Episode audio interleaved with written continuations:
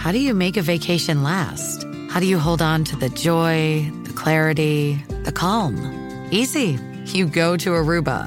You'll spend your time relaxing on cool, white, sandy beaches and floating in healing blue water. You'll meet locals brimming with gratitude for an island that redefines what a paradise can be.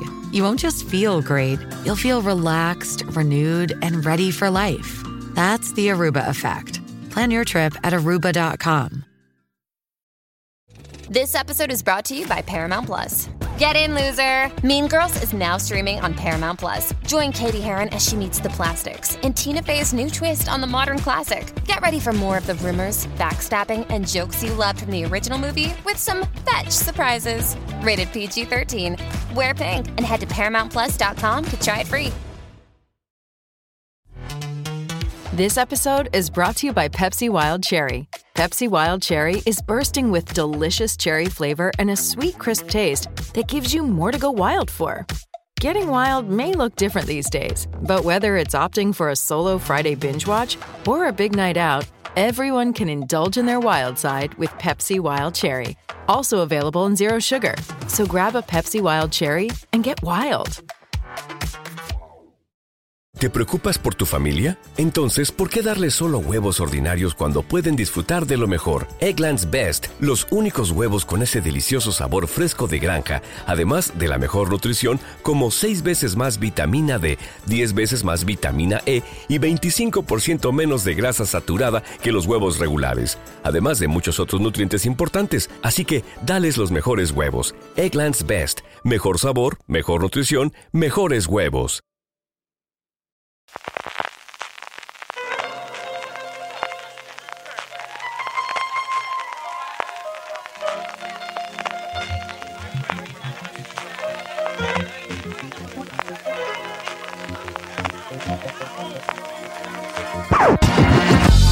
Gonna take you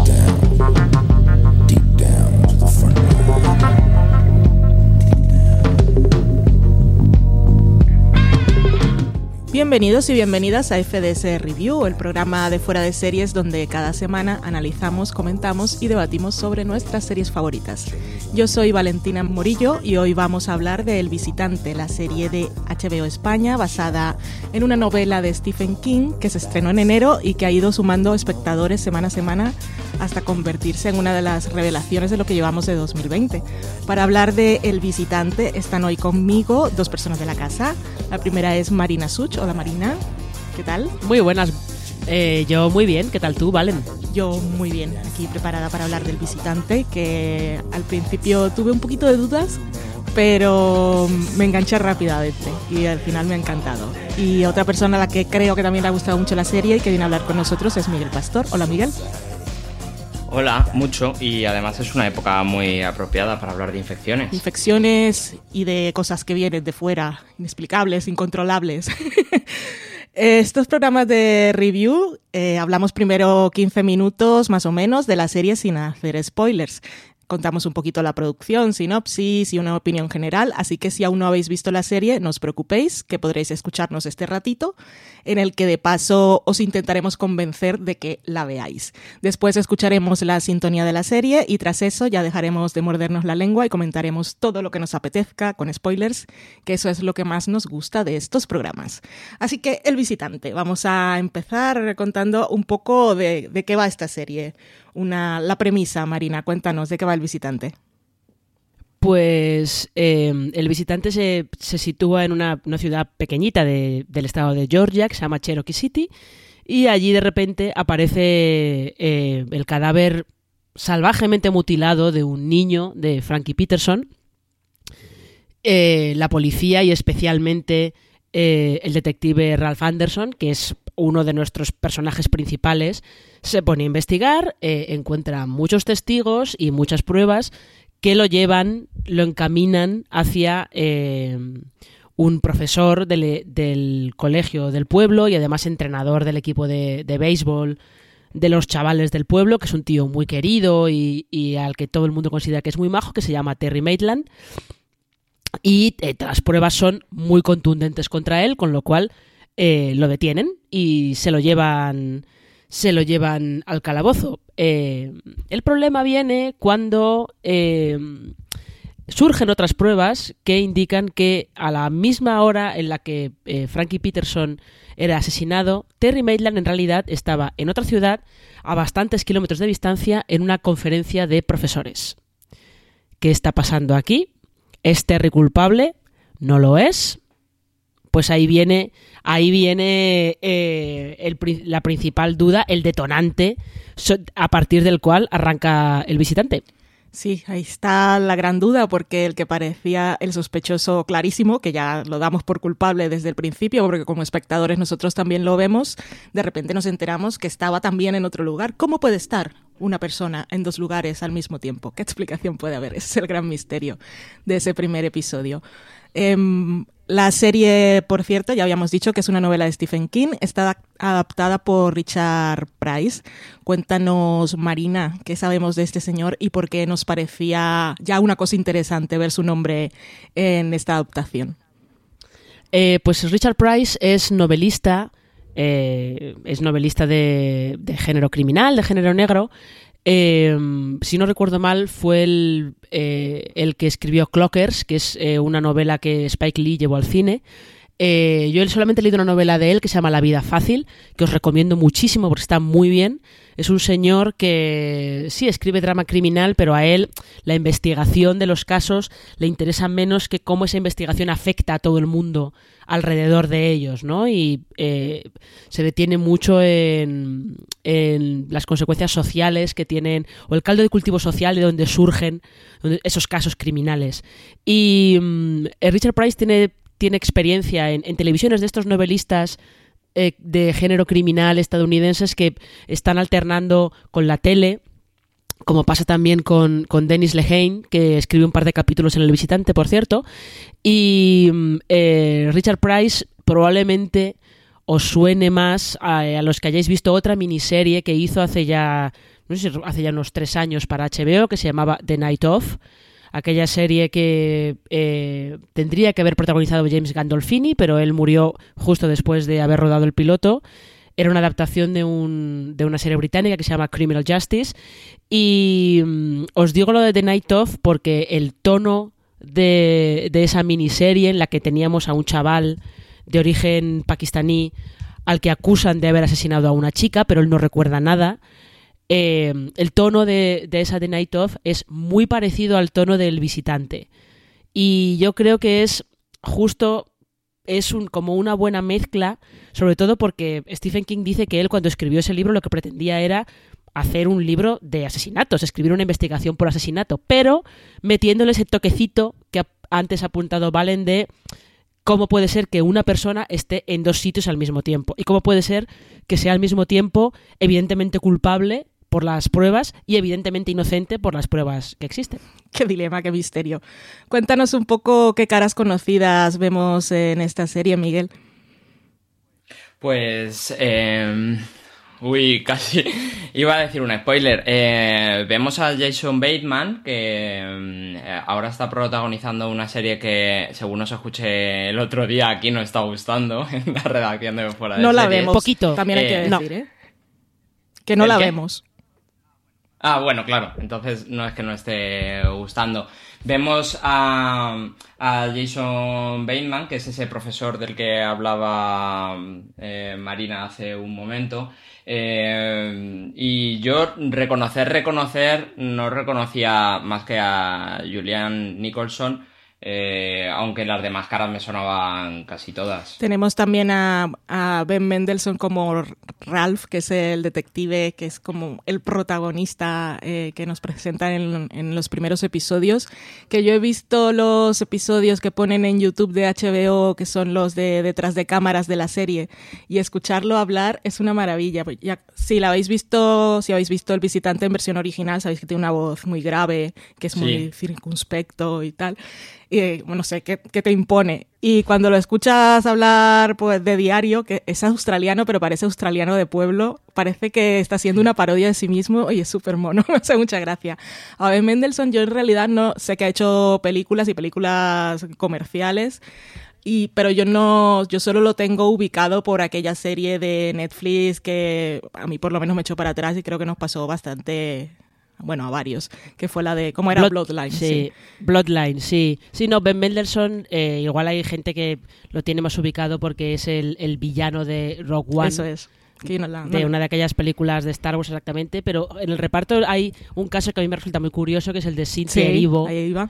Cuéntanos. que, que, inter- que interpreta a Holly Gibney, que a mí me parece muy curioso porque esta es una actriz, sobre todo teatral, del Reino Unido, que había hecho muchos musicales del West End, eh, se va a Broadway para protagonizar el musical del color púrpura, la nominan al Tony, no recuerdo si ganó el Tony o no, y a partir de ahí, para arriba, pero sin parar además. ¿eh? Este año tuvo, eh, ha sido eh, Harriet Tubman eh, en, una, en una película que, bueno, se habló un poco de que podía entrar en los Oscars, luego se diluyó, se diluyó bastante, pero el caso de Cynthia Erivo es eh, del de un ascenso a la cima meteórico en cuestión de, no sé, un año y medio, un par de años. También tenemos a Jeremy Bob que hacía The Nick, que esa sí que es una serie que vi completa. Sí, y además en The Nick hacía de tío, de, de tío, Sí. tío mezquino e insufrible. Sí, es verdad. Y aquí está muy cambiado. Sí, menos mal. Menos mal. Eh, Jason Bateman, por cierto, aparte de estar en la serie, es productor y también director de los dos primeros episodios. Eh, hablábamos nosotros un poco así de Ozark, la serie que mencionaba Miguel antes, pero él ganó el Emmy a Mejor Dirección de Episodio Dramático en la edición del año pasado. Y la verdad es, podemos ha- hacer bromas más o menos, sobre todo porque no vemos la serie Ozark de Netflix, pero Jason Bateman sabe dirigir. Y eso hay que reconocérselo, pero los dos primeros episodios de la serie están muy bien y ya marcan, ya sabemos que marcan el estilo de lo que vienen después. Eh, ya después de él vienen otros directores, está Dana Reid, que creo que estuvo, ella ha dirigido varios episodios en El cuento de la criada y creo que estuvo nominada, nominada al Emmy por uno, creo que, creo que era la de Holly, ahora no me acuerdo, Holly el episodio del cuento de la criada. Y Andrew Bernstein, que tiene un montón de experiencia dirigiendo episodios de series, también está a cargo de varios. Pero el señor Jason Bateman hay que reconocerle lo suyo. Y en este caso, la dirección de la serie, a mí la verdad, la puesta en escena, es una cosa que me ha llamado muchísimo la atención. Pero bueno, eh, primero, vamos a quitarnos esto de encima. ¿Alguno de vosotros ha leído la novela? o sabe cu- cuáles son algunas de las diferencias que puede haber. No sé tú, Miguel, que has escuchado Pues- varios podcasts, creo, de estos que hacían en HBO de Latinoamérica, si sabes algo. Sí, sí, sí, eh, sé bastante, eh, no lo puedo decir, no puedo decir nada de lo que sé en esta parte, pero sí, yo he escuchado el podcast que hacían de, de Outsider, el argentino. Están en el mismo feed, el argentino y el mexicano. El argentino lo hacían Sebastián De Caro y Ariel Bossi. Y eh, Ariel Bossi es súper experto en, en Stephen King. Entonces, el podcast, eh, como recap, voy a decir lo bueno y lo malo. Como recap, mm, es un repaso de lo que hemos visto. Eh, pero todo el extra que ellos le meten sobre eh, paralelismos con otras novelas de, de Stephen King. Paralelismos a la hora de dirigir, que decías tú, hablan de muchos paralelismos con otras películas clásicas y con homenajes que hacen a varias películas desde la dirección y desde la realización.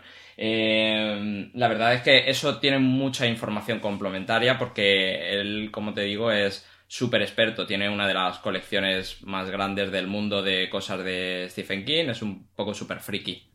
Y el personaje de Holly es un personaje que también aparece en, en otras novelas de Stephen King, que son las que aquí se adaptaron, que se llaman Mr. Mercedes, pero es el, creo que el título original es la trilogía de Bill, ahora no recuerdo, pero bueno, que Holly salía ahí. Em, ¿Sabes un poco, Miguel, si, si puedes contarlo sin spoilers, si hay alguna diferencia entre los personajes? Pues yo lo que escuché en los, en los programas estos que ponen, los programas, en los vídeos que ponen en YouTube de detrás de cámaras, salía Stephen King y decía que lo único que quería era que mantuvieran el nombre y el apellido, que se, subiera, se supiera que era el mismo personaje, pero según entendí se tomaron muchísimas libertades en, en su Sí. personalidad y todo, no lo sé. En el podcast ellos cuentan que eh, han intentado ser. Son muy respetuosos con los spoilers en cuanto al personaje de Holly, porque ellos cuentan que eh, como la serie de Mr. Mercedes tiene un tercer libro que se supone que es el primero y es donde más sale ella y no está desarrollado el personaje, eh, dicen que a la hora de eh, escribir esta serie, escribir esta adaptación cambian mucho el personaje para no eh, dar datos de la temporada que todavía no está desarrollada de, ah, de Mr. Mercedes. Qué curioso. Madre mía. Esa es la razón para cambiarlo. Hilando, pero han hilado muy fino, eso no lo sabía. Sí, sí, sí. No sabía que esa era la razón de las diferencias que había escuchado que había y que no sabía muy bien cuáles eran. A ver, a vosotros, ¿qué fue lo que más os atrajo de la serie en esos dos primeros episodios? ¿La parte policial? ¿Os llamaba la atención que hubiese algo sobrenatural? ¿Los actores? ¿La dirección? Eh, ¿Qué, fue lo que más te atrajo a ti, Marina? A mí la, parte policial. Eh, yo con el visitante, eh, pero la parte policial me enganchó mucho desde el principio, no tanto el, tema de vamos a seguir las pruebas y a investigar esto y tal y cual, sino cómo se retrata a los, a los detectives que lo están investigando, cómo se retrata a Ralph, cómo se retrata la manera en la que, en la, que eh, la acusación contra Terry cae en todo el pueblo, cómo todo el pueblo se vuelve contra, contra la familia de Terry, contra Glory, su mujer, porque es, como si ella estuviera manchada también hmm. por, por esa acusación contra Terry y sobre todo la atmósfera esa pesada, como inquietante, como de, de que hay algo, que de verdad hay algo malvado que está ahí bajo la superficie pero que nadie es capaz de verlo. Y como nadie es capaz de verlo, por eso puede actuar impunemente y, y crear todo tipo de, de tragedias porque nadie cree que exista y a, nadie le entra en la cabeza que ese algo malvado pueda existir. Entonces a mí todo eso me, me, enganchó, me enganchó bastante, pero yo a la parte del visitante que, que me ha convencido más es eso, la parte más de drama criminal, más de vamos a investigar esto y cómo esa investigación afecta a todo el mundo. Eso fue lo que, lo que más me enganchó de la serie. ¿Y a ti, Miguel, qué te gustó más de la serie cuando empezaste a verla? Antes de empezar, que era adaptación de Stephen King, que soy súper fan de Stephen King, de los libros y de estoy haciendo comillas, las adaptaciones, no todas las adaptaciones porque no siempre se ha adaptado bien, pero siempre le doy una oportunidad. Y luego ese ambiente tan pesado y en el podcast eh, argentino lo trataban muy bien. Es verdad que Stephen King después del accidente que tuvo eh, fue un punto de inflexión a, su, a, la... Si estás buscando un buen podcast de análisis y debate en tu idioma, te invito a que escuches Pulso y Péndulo. Yo soy Carlos Curbelo. Y yo soy Fabiola Galindo. Todos los jueves analizamos temas de actualidad en Estados Unidos y Latinoamérica. Fabi y yo no siempre estamos de acuerdo, pero sí tenemos un objetivo común Queremos servir como antídoto contra las noticias falsas y la polarización. Pulso y péndulo. Busca nuestros episodios en Apple Podcast, Spotify o en tu aplicación favorita. Here's to the great American settlers. The millions of you who settled for unsatisfying jobs because they pay the bills. Of course, there is something else you could do if you got something to say. Start a podcast with Spreaker from iHeart and unleash your creative freedom. Maybe even earn enough money to one day tell your old boss, hey, I'm no settler, I'm an explorer. Spreaker.com. S P R E A K E R. Hustle on over today. De cómo escribía sus novelas, y es verdad que son un poco más. eh, lo paranormal es más pequeñito y está muy cerca de cosas que podrían pasar sin algo paranormal. En realidad, en esos dos primeros episodios eh, ya estamos viendo que algo pasa por algunas grabaciones, imágenes de cámaras de seguridad, pero podría ser, eh, lo que dice Marina, podría ser una investigación normal sobre hay pruebas para las, dos versiones, para es súper culpable o mm, está completamente descartado que haya sido él. Es eh, esa trama policíaca con tan poquito de paranormal me atraía mucho y me hizo quedarme. Sí, la atmósfera es algo que la serie construye muy bien. Eh, ahora que estamos mencionando los podcasts argentinos, bueno, el podcast argentino oficial de la serie, que yo escuché algunos episodios, me gustaba porque ellos no dicen atmósfera, sino clima. Y a veces se me olvidaba y decía clima, yo de qué están hablando. que llueve mucho. Está, está muy, muy conseguida. Esa, bueno, lo, lo, que decía Marina también, esa cosa malsana que está ahí por el fondo, todo, todas esas cosas que tanto nos gustaban también, rollo Twin Peaks. Eh, del el mal, el mal que está por ahí. Y los personajes que están muy bien construidos y, y, se van desarrollando muy bien. Y a mí la parte técnica también, también me ha chiflado bastante. Dirección, puesta en escena, la música también está genial.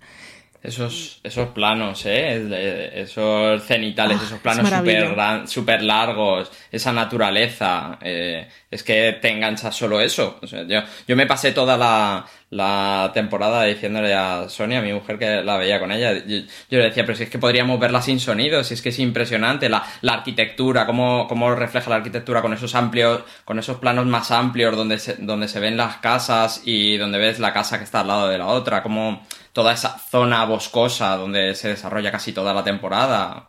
Es que Sí. es preciosa. Sí, yo, una, una cosa que yo os quería preguntar es, eh, porque yo viendo, eh, viendo el visitante, sobre todo viendo cuando al principio nadie cree que, que exista ese, ese ente maligno, eh, es que a mí me resultó muy curioso verla a la vez que Evil. Porque lo que pasa es que aquí en el visitante claramente sabemos que hay un ente maligno y en Evil, sin embargo, se están todo el rato debatiendo entre existe este mal con mayúsculas o simplemente existe gente que hace cosas malas. Entonces a mí me me pareció muy curioso tener al mismo tiempo esas dos esas dos series en las que en las, las dos están tratando con cosas malvadas y con eh, la posibilidad de que existan de verdad eh, entes malignos, demonios, como quien dice. Y no sé, me, pare- me pare- me pareció, me ha parecido bastante curioso. Sí, son series que se han estrenado en el mismo momento aquí en España y que dialogan muy bien, que incluso podríamos cruzar a sus personajes y tendrían unas conversaciones bastante interesantes. Miguel, tú nos decías antes que eras muy fan de Stephen King, que has leído libros y adaptaciones. Hay una cosa eh, que yo he leído, no he leído nada de Stephen King, o sea, mal por mí, y de adaptaciones creo que solo he visto algunas películas, no he visto series. Pero sí hay algo que se suele decir siempre y es que algo como que Stephen King escribe muy bien, obviamente, pero que a veces los finales les cuesta, le cuesta atar las A veces. cosas. Es como un sínd- el síndrome del final de, de las obras de Stephen King. Sin spoilers, por supuesto, y ahora que tú has visto esta adaptación, ¿tú qué crees? ¿Que sufre de, de ese, de síndrome o, te parece que resuelven bien esta primera temporada?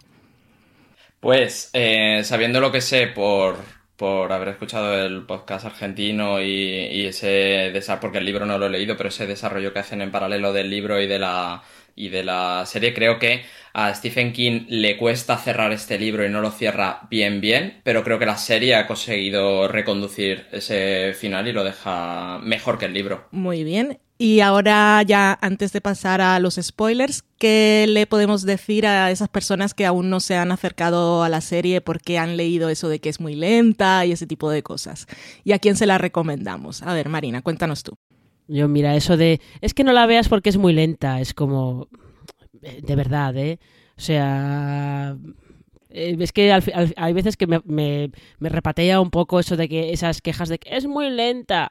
Hombre, en este caso, el visitante eh, no es que sea muy lenta, sino que necesita tiempo para construir esa atmósfera y sobre todo para desarrollar bien a los personajes, que es donde está el kit de la cuestión. Y yo se la recomendaría a la gente que le gusten eh, que le gusten esas series de, de investigaciones de asesinatos que no son procedimentales, que no son las típicas. Series en las que la investigación del asesinato, eh, hay que en las que ahí es muy importante el ambiente que se crea alrededor, eh, cómo afecta a, a todo el mundo que esté involucrado en, en la investigación. Sí, tiene un toque sobrenatural, pero yo creo que lo que, lo que hacen muy bien es anclarlo todo en, en, en cierto tipo de realidad. No, no te parece que de repente ese toque sobrenatural se lleve la serie a otro sitio. Está todo incluido muy bien dentro de ese universo. ¿Y tú, Miguel, qué añadirías a las personas que aún tienen dudas de ponerse con el visitante?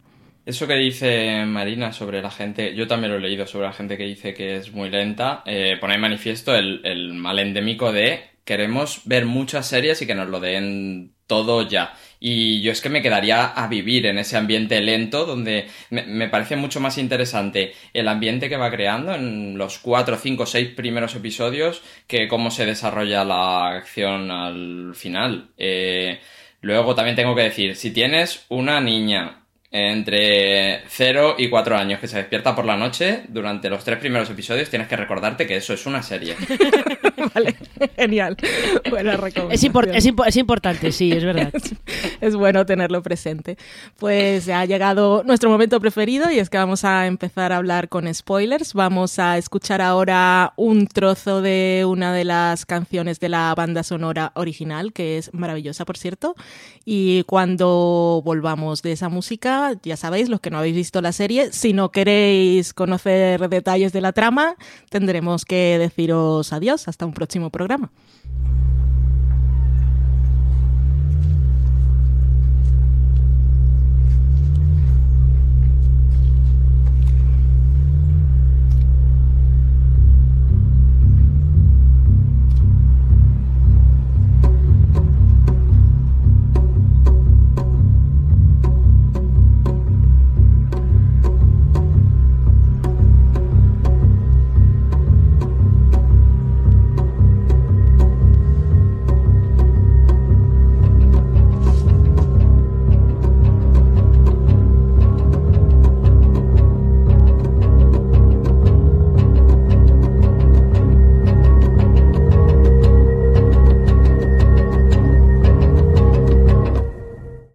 Pues muy bien, ya podemos hablar de El visitante con spoilers. Vamos a empezar hablando pues un poco por el principio. ¿Qué, ¿Qué, tal os pilló ese giro del segundo episodio cuando muere Terry Maitland, el personaje que interpreta Jason Bateman? Que parecía uno de los protagonistas. No sé si vosotros ya os esperabais que él iba a morir. Tenemos al detective Ralph eh, que tiene que ir a sesiones con un psicólogo porque el mundo tal como lo conocía, que ya tenía sus dosis de trauma con lo del hijo que se había muerto, se parte en dos porque nada, nada de lo que él creía que era verdad o todo lo que creía que era cierto y él está acostumbrado, es un detective y sabe, hay unas pruebas y de repente esto se le queda en el aire.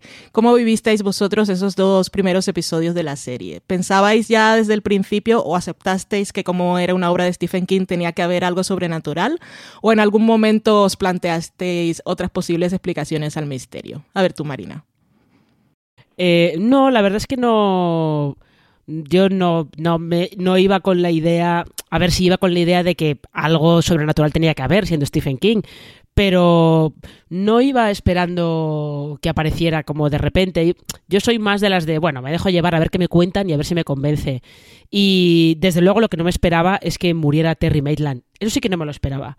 Que, que muera Terry Maitland, que muera también el hermano de Frankie Peterson. O sea, que de, que de repente, por ejemplo, que en la familia de Frankie Peterson eh, muere él y detrás automáticamente mueren todos los demás. La madre, el padre, eh, el hermano.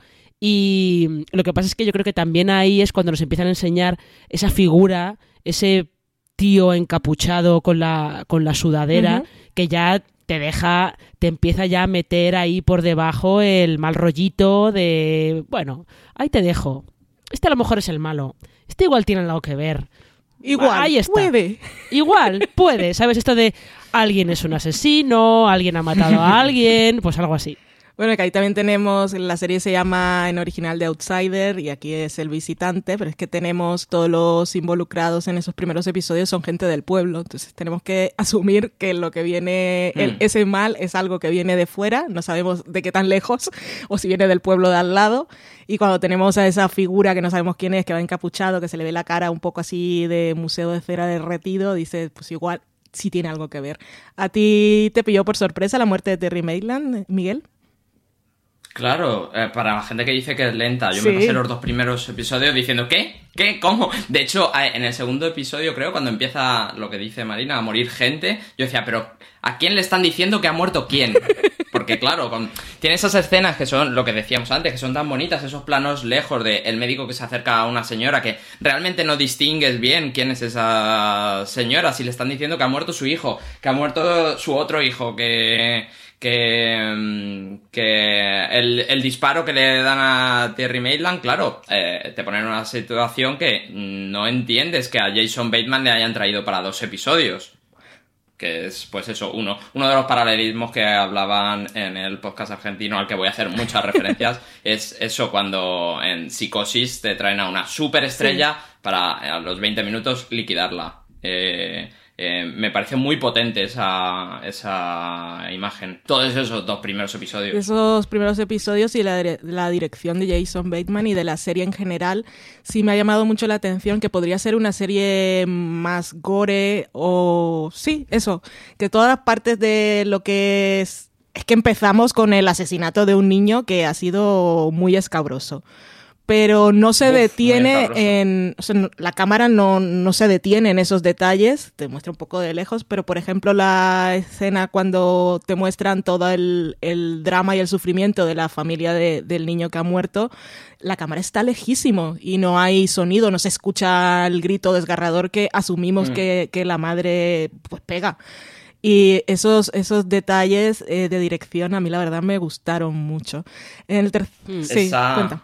La, la escena de la madre cogiendo el bate es loquísima. Esa, eh, cuando empieza a ralentizarse la escena y coge el bate y empieza a destrozar toda su casa y se va al fondo de la cocina y se sienta. eh, se puede expresar mejor lo que siente esa madre eh, cuando ha pasado eh, eh, otra fase del duelo, el- cuando, cuando acepta que eso ha pasado y que le ha pasado a su hijo y cuando funciona como detonante de todas las muertes que van a empezar a, a pasar en su familia, que luego se desarrolla muy bien y ya lo has visto, el, eh, lo que quiere este, visi- lo vamos a llamar visitante o Sí, lo que sí, quiere... digo- no, pero lo podemos llamar el coco si queréis, pero... El coco. Me gusta, me gusta el coco. Lo que quiere es eh, eh, hacer el mal que desarrolle otros males y alimentarse de ese mal. Y se ve muy bien en esa escena, como eh, ella ya no lo va a poder soportar, como el bate que usa es el bate que tiene en disposición, que usaba su hijo. To- todos esos detallitos hacen que la escena sea potentísima. Y el sonido es mm, ambiental, es música.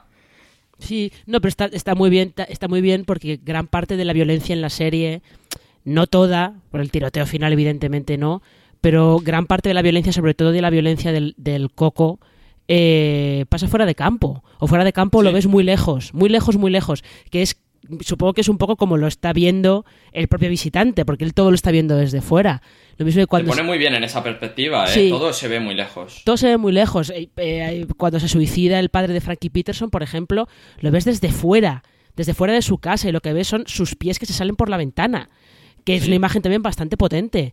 Pero eh, sí, sobre todo, a mí me gusta también mucho cómo utilizan, eh, cómo utilizan el silencio eh, y cómo además, lo que comentaba antes de la dirección, tienen, sobre todo en la parte intermedia de la, de la temporada, hay bastantes episodios en los que lo que hay, las escenas que hay es gente en un coche hablando, simplemente. Y en algunas está. se consigue crear una tensión solamente de tener gente en un coche hablando. Incluso el, el capítulo en el que. Creo que es ese capítulo en el que eh, Jack, que ya está poseído por el coco, eh, secuestra a Holly. Hay una tensión y eso que la conversación que tienen ellos dos es dentro de lo que cabe bastante normal. Y Jack lo ves que está bastante normal dentro de lo que cabe, ¿no? Pero esa tensión que se crea entre los dos, y creo que ese capítulo eh, lo dirige eh, una directora que se llama Karin Kusama, que de esas os recomiendo si no habéis visto una película que se llama em, The Invitation, creo que es, eh, vedla. Vedla porque hay, en ese capítulo del visitante hay mucho de The Invitation y The Invitation también genera es más de generar un mal rollo que te cagas antes de que pasen de que pasen cosas chungas. Voy a, voy a decir una cosa ahora que has abierto la Invitation. Si eres daltónico, al final te lo tienen que explicar, ¿eh? Ya, yo se lo expliqué a Dani. Yo cuando veo cosas así en la tele que son con colores, digo, un momento. Ahora, ahora ya no, porque ya tiene las gafas que le, que le recomendaste tú, Miguel. Pero Claro. antes yo tenía que decir, un momento, aquí hay que pausar. Me fastidia, pasa pero es que si no te lo pierdes. The Invitation, qué peliculón. Bueno, eh, vamos, un momento, que nos De- hemos... Decía- Reconduzcamos, reconduzcamos, sí. De- quería decir yo que, eh, eh, aparte de ese mal del que hablaba que produce perfectamente ese Coco matando a un niño y lo potente que Si estás buscando un buen podcast de análisis y debate en tu idioma, te invito a que escuches Pulso y Péndulo. Yo soy Carlos Curbelo. Y yo soy Fabiola Galindo. Todos los jueves analizamos temas de actualidad en Estados Unidos y Latinoamérica. Fabi y yo no siempre estamos de acuerdo, pero sí tenemos un objetivo común. Queremos servir como antídoto contra las noticias falsas y la polarización. Pulso y péndulo. Busca nuestros episodios en Apple Podcast, Spotify o en tu aplicación favorita. Have you ever felt depressed about work only to have your dad be like, Why are you so down? So you told him you hate your job and he said, Well, you better talk yourself out of it. And then you thought, Hmm, I love to talk. I could host a podcast. And then you went to Spreaker from iHeart and started a podcast and got good at it, then monetized it, then quit your boring job, then told your dad, Thanks for the advice. And he was like, Well, that's not what I meant. And I don't understand what a podcast is, but you seem happy. So that's great, kiddo. You ever do that? Well, you could. At Spreaker.com. That's S P R E A K E R. Ask your dad. Actually don't. es eso, es que eh, yo lo hablaba con, con Sonia, eh, es, es el combo perfecto porque ya no solo estás haciendo daño a esa familia, sino que el rebote con lo que le haces a la mujer, a Gloria, a la mujer del acusado que tiene dos niñas y cómo eh, usa a la sociedad que se va a poner en contra de, de esa persona, ahora que está tan de moda el, el dudar de todo el mundo que tose, por ejemplo, cómo hace el combo perfecto para hacer el máximo daño con el, con el asesinato de un niño. Sí, cuando nos van explicando esa naturaleza del coco y de cómo se alimenta de proteína animal, su preferida es la humana, lo que más le gustan son los ternascos que son los niños, pero lo que le da vitalidad, energía, lo que es su rayo de sol, sus vitaminas, su endorfina, el oxígeno para vivir Mm. es eso, alimentarse de todo el dolor que se genera en cadena, el caos. Y eso, eso cuando nos lo comienzan a explicar y lo entendemos, que tiene todo el sentido del mundo, da terror. Y la persona que sirve para que comenzamos a, comencemos a entender todo esto es Holly, que nos llega creo que en el tercer episodio. A ver, Marina, cuéntanos tú un poco cómo cambia la serie cuando, cuando entra ella. Hombre, cambia la serie porque Holly es quien, quien introduce en la serie el factor sobrenatural, digámoslo de alguna manera. Ella es quien, quien introduce en la serie, quien le cuenta al resto de personajes de la serie la posibilidad de que exista este, este ente maligno, la posibilidad de que existan cosas inexplicables que, o explicaciones no racionales para explicar algo que parece que es eh, que se sale por completo de, de lo común. Y mm, la personalidad que le dan a Holly esa de que es como no está en el espectro del autismo, pero es una persona muy particular, porque para algunas cosas parece ser como muy lógica y tiene una memoria prodigiosa, eh, pero para otras cosas es capaz de dar ciertos saltos que no son tan lógicos, ciertos saltos eh, de pensamiento que no son tan lógicos.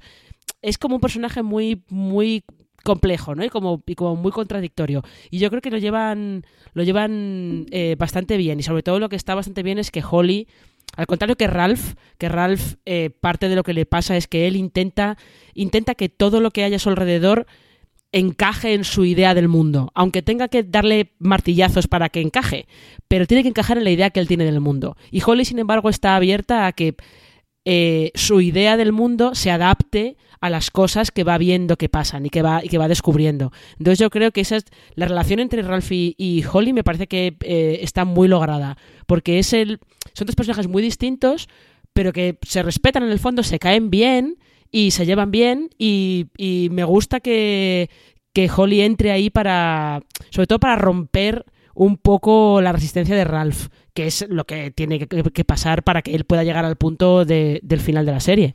¿Tú qué nos puedes contar, Miguel? Si aquí ya puedes empezar a decir cosas de, de esas diferencias de la novela que eran spoilers, o, o bueno, o cuéntanos algo de Holly si quieres. Sí, a mí me parece que es básico el, el que entre Holly con su perspectiva de la realidad. De hecho, esa escena que tienen en el, en el bar del hotel donde ella le dice a Ralph, es que si, si no tienes la mente abierta esto no va a poder funcionar. Y ella entra en la serie como entró en la novela para hacer ese detonante. Decías tú antes, Valen, que Ralph es eh, cuadriculado y decía Marina que es que se basa solo en lo que ve, que es en un mundo donde no sea el mundo de Stephen King, en lo que se tiene que basar un detective y lo que necesita el detective. Entonces, cuando entra Holly, empieza a hacer ese desarrollo que luego eh, veremos al Coco mm, preguntarle directamente a Holly cómo has conseguido que, porque el, punto débil del Coco es que nadie cree que puede existir y es donde, donde él está bien. El punto débil es que alguien consiga hacerle creer a la gente que, que puede pasar. Entonces, Ralph eh, por un lado, cuando entra Holly empieza a entender, empieza a abrirse un poco más a, lo mejor está pasando esto, pero también en paralelo y por lo que va al psicólogo tiene la muerte de su, de su hijo y que empieza a verle en visiones o sueños y cómo él va combinando esas dos cosas y el tener la mente un poco más abierta le ayuda a lo que se desarrolla en la última última escena que luego si queréis hablamos que es eh, él tiene que dejar ir ese, ese trauma que le ha creado la muerte de su hijo. En, el, en la serie se dice cómo muere su hijo, es que no lo tengo claro. De cáncer. ¿Sí? De vale, es que no, lo tenía claro, pero en el podcast sí, sí decían que en el libro era, era de cáncer. Entonces eso le ayuda a también eh, luchar con o, avanzar en ese duelo que, que, le tiene bloqueado y le tiene de baja, de hecho. Sí, sí. Eh, a ver, estamos hablando de Holly, no sé, antes habíamos sacado a Jack, no sé si es el momento de que hablemos de nuestros personajes favoritos y ahí ya podemos también seguro tirar hilos para hablar de más cosas de la trama. ¿Cuál sería, qué personaje te llamó a ti más la atención, Marina, por lo que sea? Eh, a mí me, me, gusta mucho la relación de Ralph y Holly, ya lo he dicho antes. Me gusta mucho la mujer de Ralph. Eh, me parece que es un, es, un, personaje que, sobre todo, eh, Mare Winningham, que es quien la interpreta con muy poquito, hace muchísimo. Y, y que también me, gusta, me gustaba bastante es el, el investigador de, de, la policía estatal, eh, que tiene, el pobre tiene un, le ponen un nombre como muy, muy raro, Juni Sablo se llama, que lo interpreta Jules Vázquez, y eh, me gusta porque es un tipo es un tipo como que es muy, como dirían los yankees, muy nonsense, no nonsense, ¿no? De los de, ah, bueno, pues esto pasa, vale, pues venga, vamos a hacer esto. Y como que es muy práctico, pero luego al mismo tiempo eh, es capaz de, de aceptar la explicación de Holly por, por esa cosa de, la cultura, la explicación que le dan a Holly de, del coco de cómo existe el coco, que es eh, la nana esa que a mí me hace mucha gracia, que de repente se pusieron a cantar lo de duérmete niño, duérmete ya, o, viene el coco y te, y te comerá. Eh, entonces, por, culturalmente, por esa cultura hispana, latina que tiene él, eh, es capaz de aceptarlo mejor, ¿no? Porque él ha oído a sus abuelas cantarle eso y, y, es capaz de aceptarlo mejor que todos los demás que tienen como una, como una mentalidad más protestante y más de eh, más anglosajona, de no, no, esto, esto no, no puede ser así. No sé, esos tres, esos cuatro. Y luego es verdad que Glory, que podría haber sido un personaje muy antipático, muy, muy irritante, eh, hay que decir que Julian Nicholson lo salva muy bien. Te ves que esta mujer es experta en interpretar a gente muy antipática y conseguir que no te caigan del todo mal. Sí, bueno, y conseguimos nosotros también ponernos en su situación eh, normal, ¿no? Por todo lo que le pasa, pero me acuerdo, por ejemplo, de la escena aquella cuando intenta volver al trabajo y se siente amenazada por los que están viendo el piso porque ella siente que han ido solo porque saben que es ella y dice, vale, tomadme la foto y siente que, que no va a poder recuperar su vida y bueno, tiene, todas las razones. A ver tú, Miguel, ¿qué, ¿qué, otros personajes te han llamado la atención?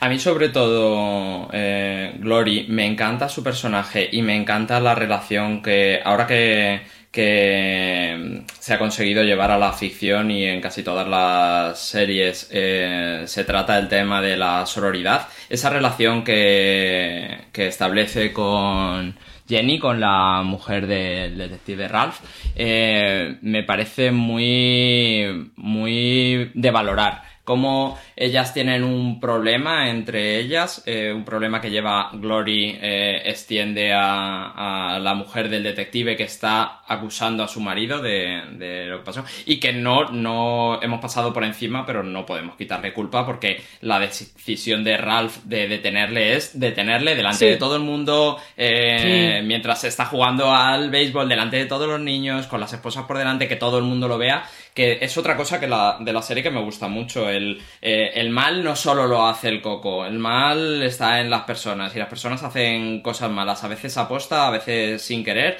a veces súper convencidas de que lo que están haciendo es el bien. Y como decía, eh, eh, Glory lleva esa animadversión que le tiene a Ralph, a también su mujer, pero como reconduce a lo largo de los episodios esa, esa relación a eh, Jenny, que ha perdido a su hijo, empatiza con Glory, que tiene a sus dos hijas en una situación muy precaria emocionalmente y cómo se tiene que enfrentar a que mmm, a las niñas las tiene que sacar del colegio por el, por el bullying que sufren, por lo que se supone que hizo su padre, que es, que es provocado por lo que el marido de Jenny hizo, a el detenerle como le detuvo y el acusarle como le acusó. Esa relación entre ellas me parece, me, me gusta mucho. Y luego, bueno, si queréis decir algo de esta. Eh, no, no, yo estoy de acuerdo contigo. Sí, de Glory es que tiene una situación tan difícil que llega en un momento en que incluso ya decide, o sea, se plantea la duda de es que igual Terry mató a este niño, porque la otra explicación que me estáis dando no puede ser, no tiene ningún sentido. O sea, el mundo interior de esta mujer es que se desmorona, pero continúa. Uf, sí, qué duro eso. Y luego me parece un personaje adorable, Andy, ese, ese ex Pobre detective. Andy que es, es, es eso, es, es, muy Stephen King, es muy eh, hacerte empatizar con el bueno total para luego, tachan.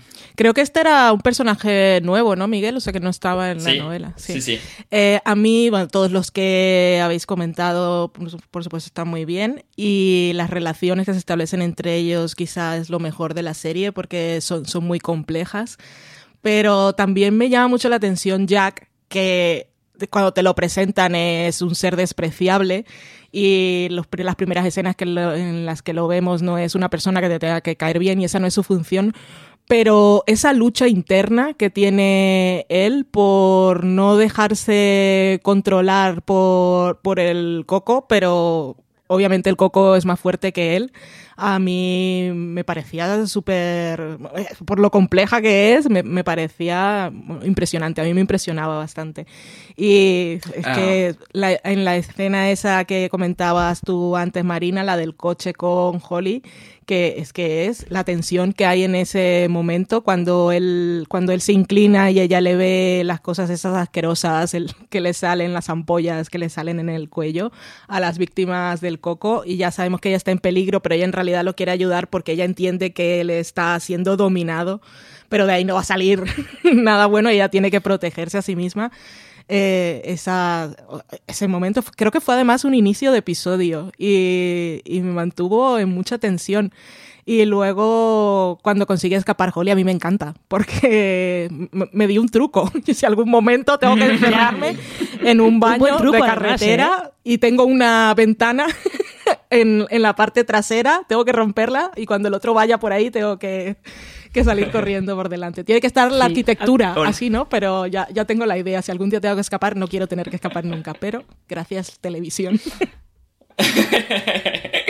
decías, decías tú, Valen, que es el principio de un episodio, pero también es el final, sí. porque no hemos hablado de los cliffhangers, pero yo, sí, sí, para una serie que se desarrolla semana a semana y a lo que no estamos tan, tan acostumbrados, eh, es verdad que esa conversación era el final de un episodio y el principio de otro, pero en el final es, mmm, vamos a seguir y no vamos a, a, parar. Y luego iba a deciros que... Eh, ese giro de bondad del final de Jack, que acaba bajando y suicidándose, es una cosa de la serie. Eh, por lo que contaban en el podcast, en el libro no acaba así, acaba eh, picado por la serpiente, no aposta y muerto por, esa, por ese envenenamiento de la serpiente. Él no acaba decidiendo voy a bajar y me voy a suicidar, como hace ese personaje que no, no sé ni si tiene nombre, que es el que nos explicaba que era como el anterior... Eh, eh, ayudante Sí, de. Coco que acaba suicidando, haciendo que la policía le, le mate. Sí. Eh, Jack en el libro no... no Pero él ya había intentado hacerlo también en otro momento y, y era Sí. incapaz de esa lucha. Luego, Y no o el antes de, de la escena esa en el coche con Holly, que él va todo destrozado, el pobre hombre, es- tenemos es la noche anterior en su casa con la visión esa, bueno, la visión no, aparición de, de la imagen de su Madre. madre muerta, que lo tortura, lo destroza y lo deja hecho polvo. Es que, qué infierno, de verdad, el de Jack. En fin, y, y el señor Coco alimentándose de todo ese sufrimiento. Es que, qué mal rollo. Eh, pues estamos hablando de mal rollo. ¿Hay alguna escena así que ya hemos mencionado a la del coche, pero alguna que os haya dado miedo, mal rollo, que recordéis especialmente? ¿Tú, Marina, se te, se te ocurre alguna? Hombre, las apariciones del Coco por la noche a, a la hija pequeña de Glory. Pues eran mal rolleras, ¿eh? Esas eran mal rolleras. Y luego creo que, que también está bastante bien llevado eh, el derrumbe original en la cueva, cuando se quedan atrapados los, eh, los hermanos del abuelo de, de los Bolton, de Claude y, y de todos los demás. Y lo que está muy bien llevado también es... eh, eh, el intento de secuestro de ese niño Sí. en, en la feria de, de las cuevas. Eh, eso está, está muy bien llevado. Pero, pero todo eso no es exactamente mal rollero, porque al final son. Mm. utilizan trucos que podría utilizar cualquier serie, serie en la que estén persiguiendo a un, a un asesino en serie de niños, por ejemplo, ¿no? Pero creo que eso, tensión, así, mal rollo, eh, está bastante logrado. ¿Tú, Miguel, alguna que te acuerdes? Pues creía que no ibais a, a valorar esa escena como yo la valoro, pero para un padre ver la escena de estás en un sitio, el niño del que eres responsable eh, está hablando con un señor con máscara y se lo empieza a llevar, para mí fue lo más horrible y, y es muy de Stephen King el saber tocar la, fibra de los padres, eh, lo hace muy bien en sus novelas y está muy bien llevada a la serie esa escena porque es larguísima y horrible. Sí, esa es la que yo tenía apuntada como la que me había dado más miedo porque es que de verdad pensaba que iba a acabar mal. BP vuelve a tener grandes noticias para todos los conductores. Cuando vayas a repostar tendrás un ahorro de hasta 40 céntimos por litro en Península y Baleares y 35 céntimos por litro en Islas Canarias, incluyendo la bonificación del gobierno. Cada vez que visites una estación BP en la península y Baleares, puedes ahorrar y disfrutar de todas las ventajas que ofrecen en su programa Mi BP.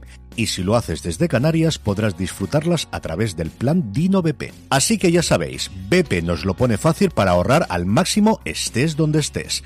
Hazte con su tarjeta en sus estaciones de servicio y si quieres consultar más información, puedes hacerlo en mibp.es y plandinobp.es.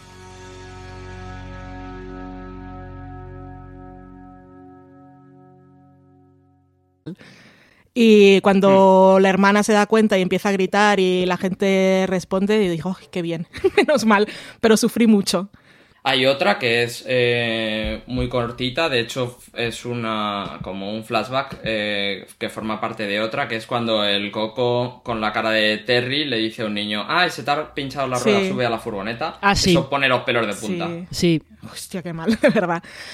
También, también yo te- tengo que decir que el, el momento en el que eh, Holly empieza a buscar en internet información sobre este ente, el Boogeyman que llaman los, los, los anglos, eh, y, luego, y aparece primero está eh, el capricho este de Goya del coco, Sí. literalmente, y lo siguiente El es sonido ambiental. y lo siguiente es Saturno devorando a sus hijos. Mm. Ahí no hay nada, no hay nada que dé mal rollo, pero es que ver Saturno devorando a sus hijos mm, nunca es plato de gusto. Ya. Me he dado cuenta que del visitante podríamos estar hablando mucho, pero tenemos que ir recogiendo un poco nuestra charla para no para que no se nos vaya el programa muy largo. Así que os dejo esto aquí. Si hay alguna cosa que no hayamos comentado y queráis comentar después de lo que os voy a preguntar, en el momento que tengáis turno, sacadlo para que no os quedéis con las ganas. Pero ya tenemos que ir cerrando. Vamos a hablar de, de- de- del último episodio, ese mortal de la secuencia inicial que y luego el enfrentamiento de la cueva y todo esto. A mí eh, ese inicio de bueno, quedamos como decía Miguel, la serie tiene construye muy bien sus. Tengo mi episodio de esta semana, te dejo con cliffhanger, que el cliffhanger fue Mm. tenemos a Jack de francotirador, que ya sabemos que tiene puntería y eh, gente que está ahí en peligro y otros que vienen en, en camino. ¿Quién creíais que iba a morir? Y a ver, tú, Marina, ¿pensabas que iba a morir alguien en particular y resultó que sí o que no? ¿O, te daba igual? ¿Querías ver lo que te contaban? Yo eh, ahí tuve la sensación que excepto Ralph y Holly, todos los demás eran eran fair game, como quien dice. Todos los demás eran las camisas, los camisas rojas de Star Trek que podían palmar en cualquier momento, la verdad. Y mm, sobre todo pensaba que Ralph y Holly no, porque, a ver, el enfrentamiento final con el Coco tenían que llevarlo, tenían que llevarlo ellos. Y sobre todo Ralph, que tenía que acabar cara a cara con, con ese ente del que al final acaba, acaba asumiendo que es real. Esa, ese inicio del episodio 10 con múltiples disparos, gente muriendo y explo- explosiones, que es una escena de acción, digamos, que podría ser muy violenta también, pero que tampoco, como la serie no hace primeros planos de la bala y explotando eh, cerebros, en realidad está muriendo gente, pero nunca te lo muestran en primer plano, sabes qué está pasando y hay caos, pero eso, eso la serie lo lleva muy bien. No sé, pasemos ya al enfrentamiento en la cueva. Tenemos, se ha muerto mucha gente, ya lo sabemos. Tenemos ahí a Ralph y a Holly que se van a encontrar con el señor Coco en esa cueva. Cuando se escucha su voz, que en lugar de esconderse les dice, "Mm, cuidado que el suelo está un poco resbaladizo, que yo me voy derritiendo, voy sacando fluidos.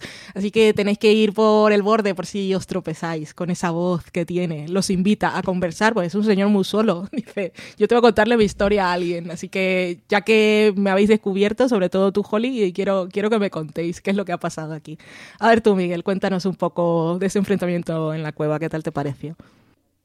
Te lo decía un día eh, por Twitter sobre algún comentario que habías hecho tú, que me parecía estos últimos episodios muy estructura de western eh, en, en- en el sentido de que hay ese penúltimo episodio donde hacen eh, la reunión al lado de la hoguera de mañana salimos a, a por él y el grupo que sale a por él. Entonces, en este último enfrentamiento, eh, no me esperaba que fueran los dos a enfrentarse a, al Coco, pero sí que tiene sentido porque eh, el centro de lo que quieren desarrollar ahí, yo creo que es eh, lo que hablábamos al principio, el Coco preguntándole a Holly cómo había conseguido eh, desarmarle, convenciendo a la gente de que existía algo que no es habitual y convenciendo sobre todo a ese detective que, que al que él se dirige eh, como si fuera eso, como si fuera un western, como si fuera el sheriff que acaba de encontrar al, al bandolero. Esa, esa, el, el interior de esa conversación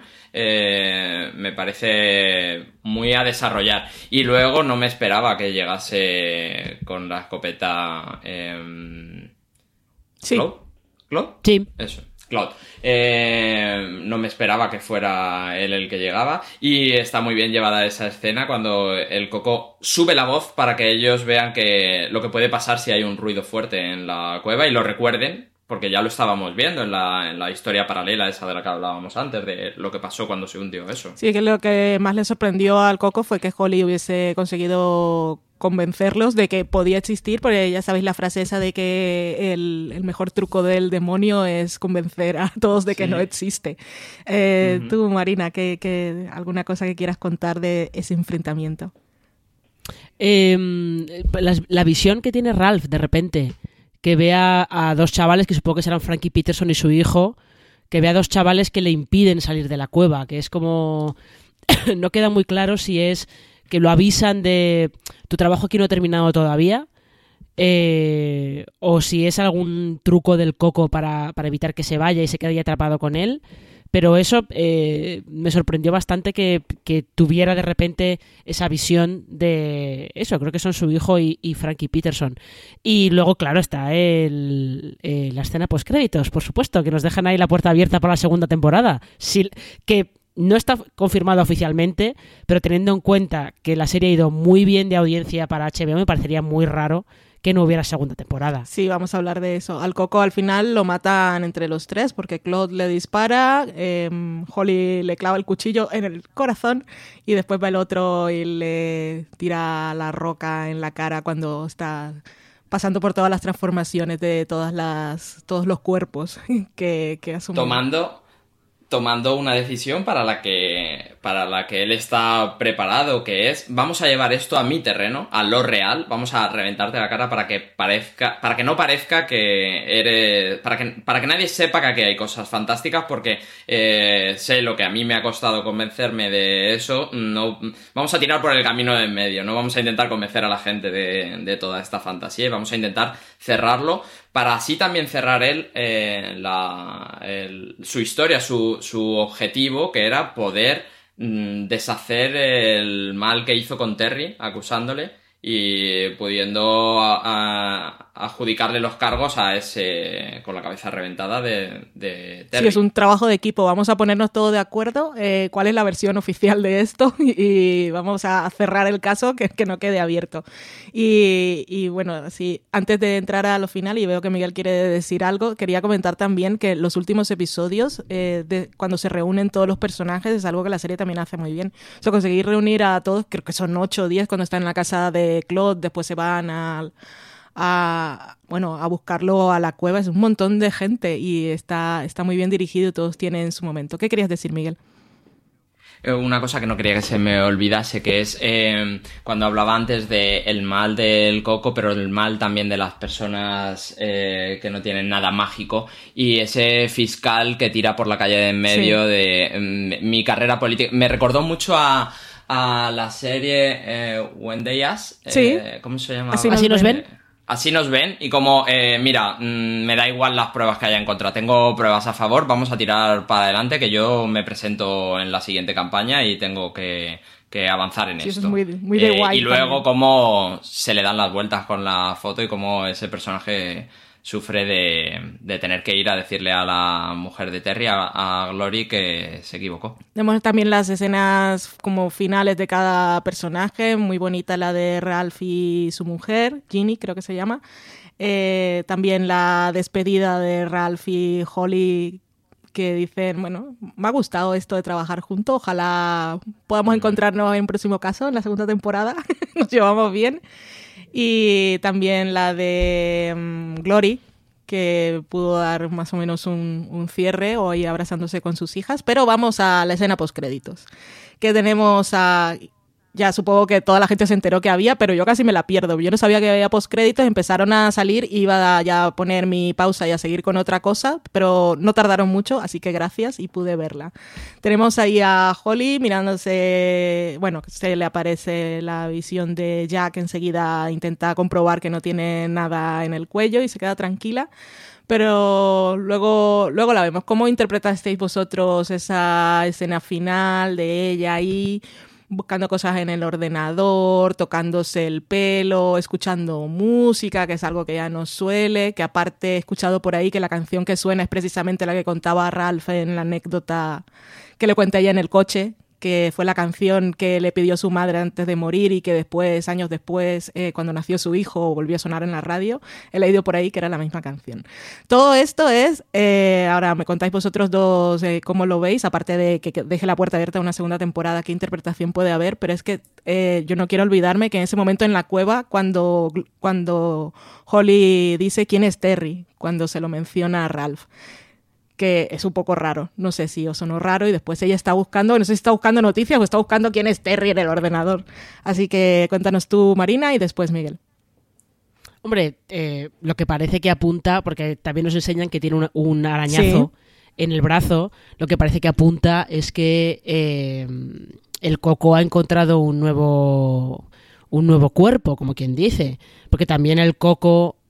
Eh, no sé si el coco, no, es Ralph quien le pregunta a Holly que cómo ella estaba tan dispuesta a creer en el coco y ella le dice que es que ella también es una outsider como él y es capaz de reconocerlo por eso.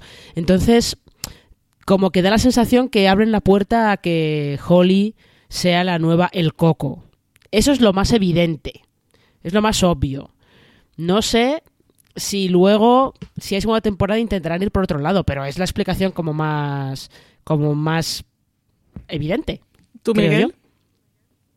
Es que creo que es un poco Drácula convirtiendo a un nuevo vampiro, porque eh, lo que tú dices de quién es Terry, eh, que nos sitúa en que quizá no fuese Coco. Eh, Holly preguntándole al Coco si hay más como él. Eh, no olvidemos que al fiscal le presentan fotos de un niño que ha muerto que nosotros no hemos visto que haya sido el Coco el que le ha matado. Es como hay más y soy capaz de salir de aquí y entrar en ti, porque eh, esa escena donde, donde Holly se mira al espejo y, y ve detrás a Jack, es que los nombres no los Sí. tengo muy controlados. Sí, es Jack. Sí, eh, y entonces ella rápido se mira el cuello, pero no, le, no tiene nada en el cuello. Creo que lo que nos quiere explicar es que no le está convirtiendo en un ayudante, sino en un coco. Pues ahí está, esa puerta abierta a la segunda temporada. Yo comparto lo que habéis dicho vosotros dos. ¿Os apetece una segunda temporada, Marina? Pues yo diría que sí. Tengo curiosidad. Si se acaba aquí, creo que tiene un buen final y que han contado una historia eh, completa y cerrada y en realidad no habría por qué seguir porque esto de este final con Holly es también como una cosa muy de muy de este tipo de series de te dejo eso ahí para plantarte la semilla de la duda. Pero si es segunda temporada no, no me importaría. Tengo curiosidad por ver qué, qué contarían si de verdad es que Holly es la nueva El Coco o hay alguna otra explicación por ahí. ¿Tú, Miguel? Mucho, me encanta. Me encanta el, como decía al principio, el ambiente. Y si me llevan a, si me traen más ambiente durante otros 10 episodios, eh, que me los den más rápido. Dos a la semana o que me los den todos. Pues yo estoy con vosotros. Me parece que si queda en solo esta temporada está muy bien, pero si me van a dar más estoy dispuesta a seguir viendo porque la verdad es que El Visitante ha sido una revelación y es una gran serie. Ah, bueno, ya empezamos a despedir el programa. Os recomendamos material que tenemos en la web por si también os gusta leer, que deberíais. Tenemos crítica del visitante, del inicio de temporada y la del final que escribió Marina. Y también tenemos un artículo en el que Marina nos habla de que para explicar el mal, inexpli- eh, eh, el mal inexplicable del coco, la serie El visitante tira de Goya. Tenéis de artículos, información sobre esta serie y muchas más en fueradeseries.com y además programas nuevos todas las semanas en nuestro canal de podcast, eh, streaming, tops, gran angulares, más reviews como este y también tenemos las recomendaciones del mes en Watchlist. Esto sale mensual. Os podéis suscribir a nuestro contenido en audio en iTunes, en Apple Podcasts, en Evox, en su reproductor de confianza, buscando siempre fuera de series. Gracias por venir, Marina. Eh, a ti, Valen, por dirigirnos en esta charla. Y a ti también, Miguel, muchas gracias. No, a vosotras. Y a todos vosotros, gracias por escucharnos. Como dice CJ Navas, y más en estos tiempos de histeria colectiva, tened mucho cuidado ahí fuera. Adiós.